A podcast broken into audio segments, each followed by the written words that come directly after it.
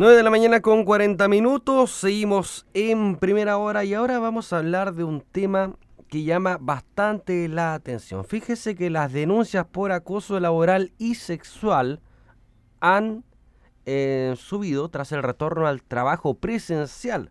Mire que estuvimos durante mucho tiempo con teletrabajo ahí en la casa durante la pandemia. Bueno, ahora estas denuncias han mostrado un aumento, incluso superando los niveles prepandemia. Vamos a hablar respecto a este estudio que realizó la Fundación Generacional Empresarial con Fernanda Hurtado, gerente general de esta fundación. ¿Qué tal Fernanda? Muy buenos días. Buenos días, Eric, ¿cómo estás? Muy bien, muchas gracias por estar junto a nosotros. Mira, la fundación da a conocer un tema alarmante, preocupante, por qué no decirlo, y con niveles superiores a prepandemia. ¿Cómo elaboraron este estudio y cómo eh, confirmaron esta situación? Bueno, Fundación Generación Empresarial hace más de 25 años que trabaja junto a diversas organizaciones en la prevención de diferentes tipos de, delitos y bueno, uno de ellos eh, tiene que ver con conductas eh, de riesgo que se dan al interior de empresas y otro tipo de organizaciones. Y nuestra fundación cuenta con más de 250, casi 300 líneas de denuncia eh, para cerca de 220 organizaciones. Y a través de estas líneas de denuncia nosotros hicimos un estudio que, eh, que entre el 2018 y el 2022, y bueno, como tú decías, reflejaron que las conductas relacionadas con el acoso sexual y el acoso laboral sufrieron un incremento en este último tiempo. Cuando hablamos de acoso laboral, bueno, que el acoso sexual es, clarificador, pero cuando hablamos de acoso laboral ahí se puede subdividir en otras categorías, como por ejemplo hostigamiento laboral, eh, presiones por parte de la jefatura, muchas em, eh, hostigantes y acosantes, ¿no? Ahí se separan eh, los dos ámbitos. Sí, así es. Hay diferentes tipos de conductas que pueden ser calificadas bajo el acoso, el acoso laboral pero yo creo que acá hay un tema que es bien importante. Uno es cómo creció el trabajo por parte de las organizaciones en capacitar a sus colaboradores respecto de qué tipo de conductas eran de riesgo e incluso ilegales, es decir, se capacita, se informa y las personas también al tener canales que realmente garanticen la confidencialidad y el anonimato y además ven que la empresa o su organización se está haciendo cargo de los problemas, hay una mejor predisposición a, a hacer la denuncia obviamente que si uno dice voy a denunciar y no va a pasar nada, o la persona que sigue haciendo las cosas de manera incorrecta no le va a pasar nada, la gente se desmotiva y no lo hace. Pero por otro lado, es, además de la capacitación, es como también ha crecido la conciencia respecto de denunciar porque necesitamos ambientes de trabajo y eh, ambientes de relaciones laborales que sean más transparentes, que sean más colaborativas, que efectivamente generen un mayor compromiso y bienestar de, los, de todos los colaboradores. No, me, imagino, eh, años anteriores, hace 10 años atrás, me, me, imagino que también se daba esta situación poco denunciable por temor a ser despedidos.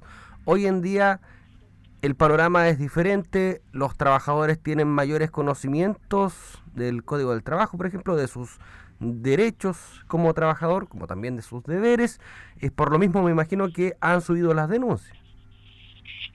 sí, de todas maneras, yo, yo me imagino que eh, hay un o sea, nosotros no podemos tener exactamente las razones porque también necesitamos que a través de nuestros canales se garantice la total confidencialidad de la información y el anonimato de los denunciantes. Pero eso es lo clave, porque cuando una persona sabe que no va a tener represalias dentro de su organización, que se van a tomar acciones preventivas y correctivas respecto de la situación denunciada, pero que también va a haber un curso de acción muy concreto respecto de la persona que cometió un ilícito, eso genera una mayor disposición de aquella persona que no solo puede ser un afectado, sino que observa una conducta de riesgo.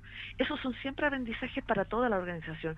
A través de las líneas de denuncia podemos observar qué tipo de conductas son las que eh, necesitamos corregir, sobre las que necesitamos capacitar, sobre las que necesitamos intervenir. Entonces, eso es muy importante como información para la organización, pero también para esa persona que observó una conducta eh, de riesgo o eventualmente ilegal o que fue afectada, saber que se va a, garantizar su anonimato, la confidencialidad de lo que ocurrió, pero además se van a tomar las acciones correctivas y preventivas hacia futuro, es eh, una señal muy potente. ¿Ustedes tienen datos o recabaron información respecto a si estas denuncias de acoso laboral y sexual fueron solamente hacia las jefaturas o entre pares también se da esta situación? Se da, en, eh, se da eh, a todo nivel. Esa, esa, esa parte no, no podemos dar el detalle. Eh, necesitamos garantizar también el anonimato y confidencialidad de nuestro denunciante, pero efectivamente cuando se producen conductas de acoso sexual y o laboral, se da a todo nivel.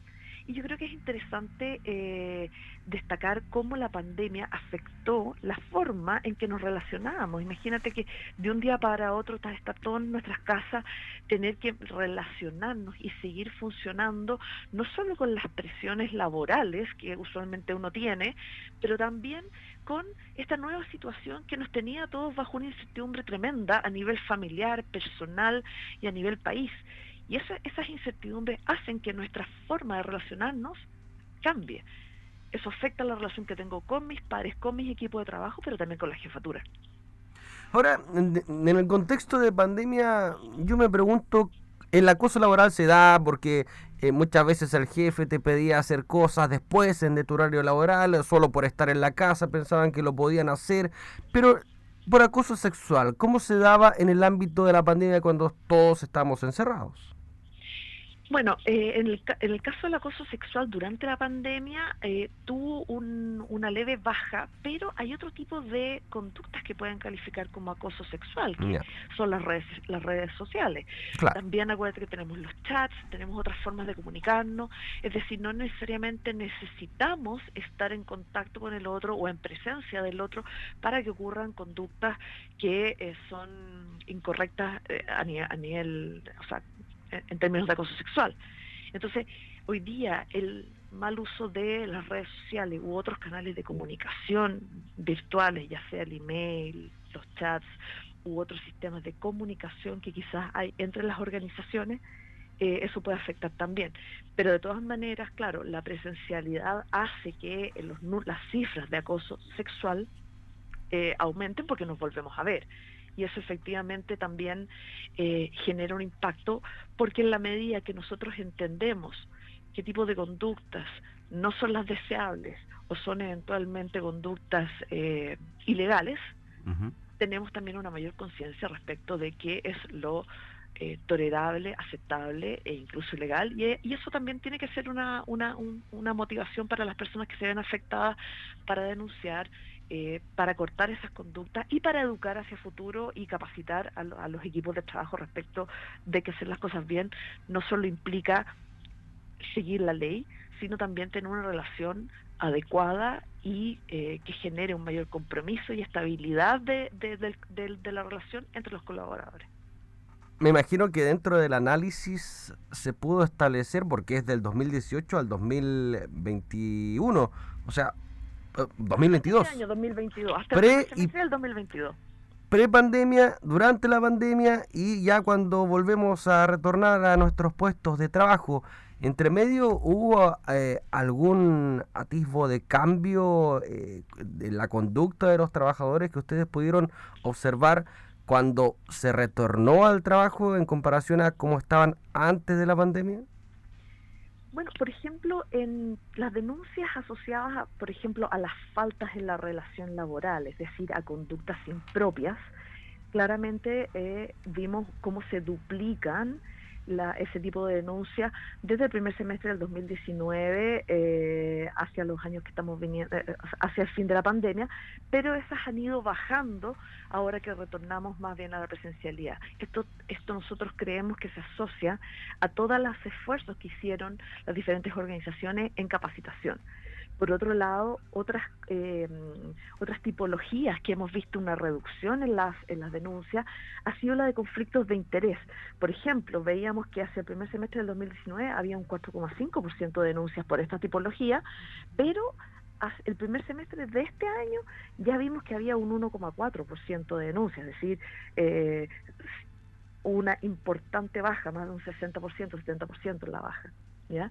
Y también hay otras infracciones relacionadas con la ley 20.393, que aquí es más bien conocida como la ley de responsabilidad penal de las personas jurídicas, donde también se dio una, una baja desde el 6,9% en el 2019 a un 4,6% este año. Y también en la salud y seguridad, esto es importante porque salud y seguridad en este periodo de pandemia, donde las empresas dijeron, bueno, acá tenemos un foco importante para capacitar y formar, tuvimos una importante baja en las denuncias desde el 2019 a, a principios de este semestre. O sea, en ese aspecto estuvimos bien. Sí, yo creo que esto es, es, destacable porque esto también tiene que ver con la conciencia que toman los colaboradores respecto de lo que es la legislación vigente, de qué tipo de conductas son las deseables y qué, y, qué cosas son las que también la organización está, está promoviendo en, términos de cumplimiento normativo. Cuando hablamos de 214 organizaciones chilenas son bastantes. Em, sabemos que por eh, confidencialidad no se pueden decir cuáles son las organizaciones, pero hay diferentes rubros. Eh, ¿Cuáles son los rubros que se manejan dentro de la fundación?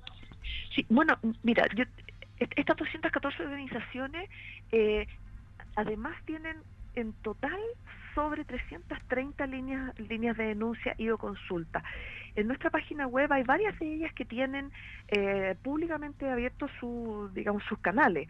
Y tenemos, eh, hay, hay, es bien importante los canales a nivel del retail, a nivel de empresas de servicio, de proveedoras también de servicios básicos.